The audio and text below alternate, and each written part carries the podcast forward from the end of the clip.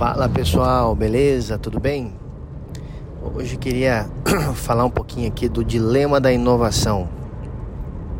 Se tem uma coisa que que acho que é para todo mundo, é sempre é difícil, né? E, e para nós aqui, para mim, e, e eu digo para nós, me colocando aqui como como como negócio aqui da Rapidoc, né? Que que eu tenho um sócio, Lucas e, então, por isso digo nós aqui, mas também na, na vida, né, de maneira geral, inovar é uma dificuldade, né? Por isso que eu chamei aqui a, a chamada aqui desse, desse podcast como dilema da inovação, porque tenho certeza que quem, quem está me ouvindo aqui Uh, talvez já, já, tenha passado por isso, né? Eu segue passando, né? O que, que eu posso fazer de diferente, né?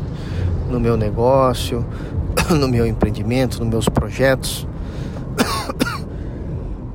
Oi, desculpa. E, o que eu posso fazer para mudar, fazer diferente, faturar mais, ganhar mais, é, entregar mais, enfim, né? como inovar, né? É, eu, sinceramente, assim, não, não é, tenho, tenho percebido duas coisas assim que, que são necessárias no processo da inovação uma é olhar para o mercado, falando de, de negócios, né? Olhar para a concorrência, né? Ver o que eles estão fazendo. Acho que isso é o, é o ponto mais básico e, e assim simples de tão básico que é, mas ao mesmo tempo muitas vezes não se faz isso, né? Que é olhar para a concorrência e ver o que eles estão fazendo. Né? Esse é o passo um, né? É, e o outro passo, que eu acho que, que é, uma, é uma contribuição que nós temos que fazer para esse famoso fenômeno eureka, né? De, de, de quando brota né? Do, do, das profundezas de, de, de, cada um de nós, assim, a, a ideia do que fazer, né? Caramba, é isso aqui que eu tenho que fazer. A, nossa contribuição para isso, para permitir a, a, que se flua, né? Isso que a gente chama de, de inovação é estudar outras coisas diferentes daquele cenário, daquele meio que nós estamos ali é, trabalhando. Né? Então, falando aqui, pegando meu exemplo aqui né, da empresa que nós tocamos, né, a Rapidoc, é, que é da área de telemedicina, estudar outras coisas que não tenham nada a ver com a telemedicina. Outras coisas, outras áreas. Né? Estudar, sei lá, ciência, astrofísica, estudar engenharia, ler, ler qualquer outra coisa, estudar, olhar para outros ambientes, para outras coisas. E, como sendo um passo 2, né? Para que o passo 1, um, ou seja, ver o que o mercado está fazendo, combinado, olha essa palavra, combinado com o passo 2, ideias, eh, olhar para olhar para outros meios, para outras áreas da vida, digamos assim para que surja um processo de combinação.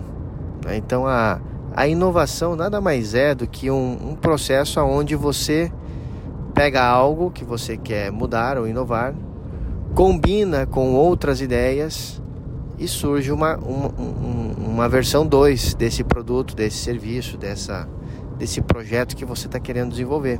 Né? Então por isso que eu acho muito importante, pessoal, assim, acho muito importante é ler outras coisas, né? É, se você tem alguma religião ou filosofia de vida, estudar, né? Essas áreas, né? Humanas, né?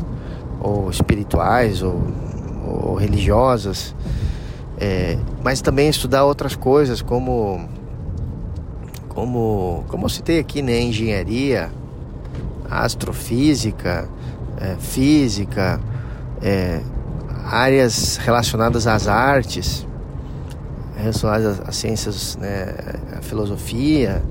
Cara, estudar outras coisas, ler outras coisas, né? seja ver documentários, ler livros. Eu não sei, eu, eu aposto muito na leitura de livros. Né? Não sei, eu sei que tem muita gente hoje está estudando através de canais de YouTube. Eu também às vezes faço isso, né? através de vídeos, né? no YouTube tem muita coisa em outras redes sociais também. Mas não sei, a impressão que eu tenho é que elas, as redes sociais elas têm sim muito conteúdo, é um, é um fato, é inegável. Mas também elas têm um percentual grande de, de gerar em nós distrações. Isso é o, é o que, quando olho para as redes sociais, do ponto de vista como um material, um meio para estudar. Né? Então, muitos, muitos anúncios, muitas coisas, muitas possibilidades de cliques que nos levam a outros lugares diferentes do nosso objetivo, né? Por isso eu gosto muito dos livros, seja eles lendo em formato digital, que particularmente gosto muito do Kindle, né? Custo-benefício eu acho muito bom, mas ler, né? Estudar, é, fazer cursos também, cursos presenciais, congressos, eventos é, ampliar nossa, nossa área de atuação, digamos assim, mental, né? Eu acho que isso, com estudando, né, o passo 1 um, o passo 2 combinados, geram o, um terreno fértil para a inovação, tá? Então queria comentar isso porque é, não, não esqueçam, né, desse passo 1 um, mas também principalmente do passo 2, porque o passo 2 exige mais, né? Leitura, estudos, combinar temas, assuntos. Isso é muito importante, né? tanto para a nossa cultura, enriquecimento cultural, para também abrir campo e tornar um, abrir um terreno fértil, digamos assim, para que, que as ideias inovadoras, que as sugestões, que as coisas brotem, né? E assim a gente possa ir avançando nos nossos projetos, negócios, empreendimentos, tá bom? Valeu, pessoal. Grande abraço. Até mais.